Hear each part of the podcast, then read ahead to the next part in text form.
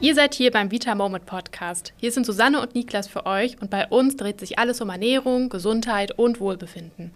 Bei uns erfahrt ihr heute, wieso die meisten Diäten nicht so wirkungsvoll sind, wie sie versprechen und was es für sinnvollere Abnehmalternativen gibt. Wir wünschen euch ganz viel Freude beim Zuhören.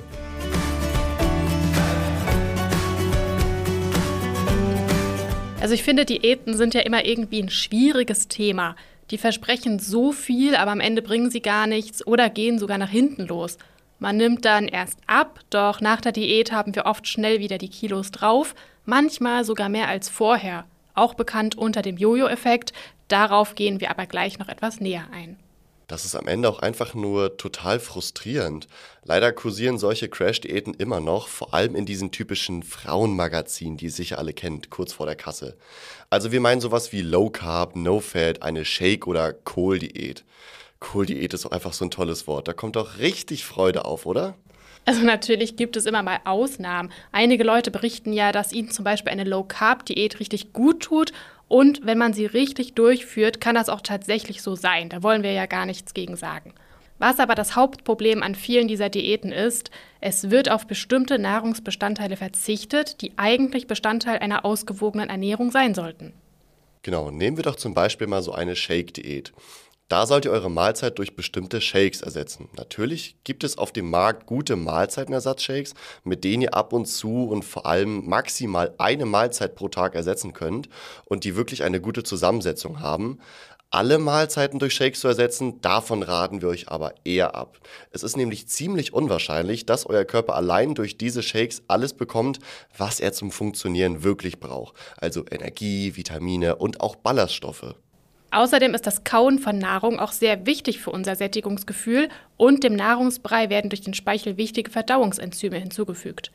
Was bei Diäten natürlich ein großes Thema ist, sind die Kalorien. Um abzunehmen, müssen wir weniger Kalorien aufnehmen, als wir verbrennen. Viele Diäten sind aber darauf ausgelegt, dass ihr wirklich extrem wenig Kalorien zu euch nehmt und dadurch in kürzester Zeit richtig viel Gewicht verlieren sollt.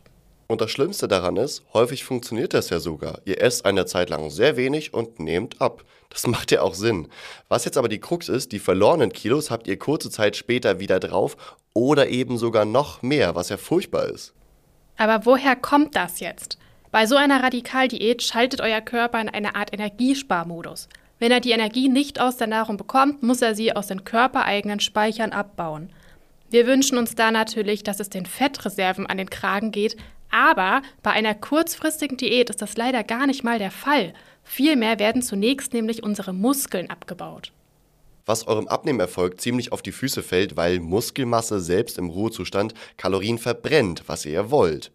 Was noch verbraucht wird, ist Wasser, was euch ebenfalls einen Gewichtsverlust vorgaukeln kann. Gleichzeitig wird dann die Fettverbrennung in diesem Notfallmodus sogar gehemmt statt angeregt. Und dann gibt es natürlich noch eine gefürchtete Folge, die uns allen ein Begriff ist der Jojo-Effekt. Und der sorgt dafür, dass ihr nach so einer Schnelldiät die verlorenen Pfunde schneller wieder drauf habt, als ihr gucken könnt. Wie schon gesagt, schaltet euer Körper in diesen Notfallmodus, wenn er merkt, dass ihr ihm plötzlich weniger Energie als sonst zuführt. Wenn ihr dann nach der Diät eure alten Lebens- und Ernährungsgewohnheiten wieder aufnehmt, nutzt euer Körper das, um sich ganz dringend Notreserven anzulegen. Schließlich könnte ja jederzeit wieder so eine Notlage kommen wie während eurer Diät. Dazu kommt, dass ihr ja während der Diät Muskelmasse verloren habt und ihr dadurch im Ruhemodus jetzt weniger Kalorien verbrennt als vorher leider noch. Das alles kann sogar dazu führen, dass ihr nach der Diät plötzlich mehr wiegt als vorher. Aber wie macht man es denn jetzt wirklich richtig?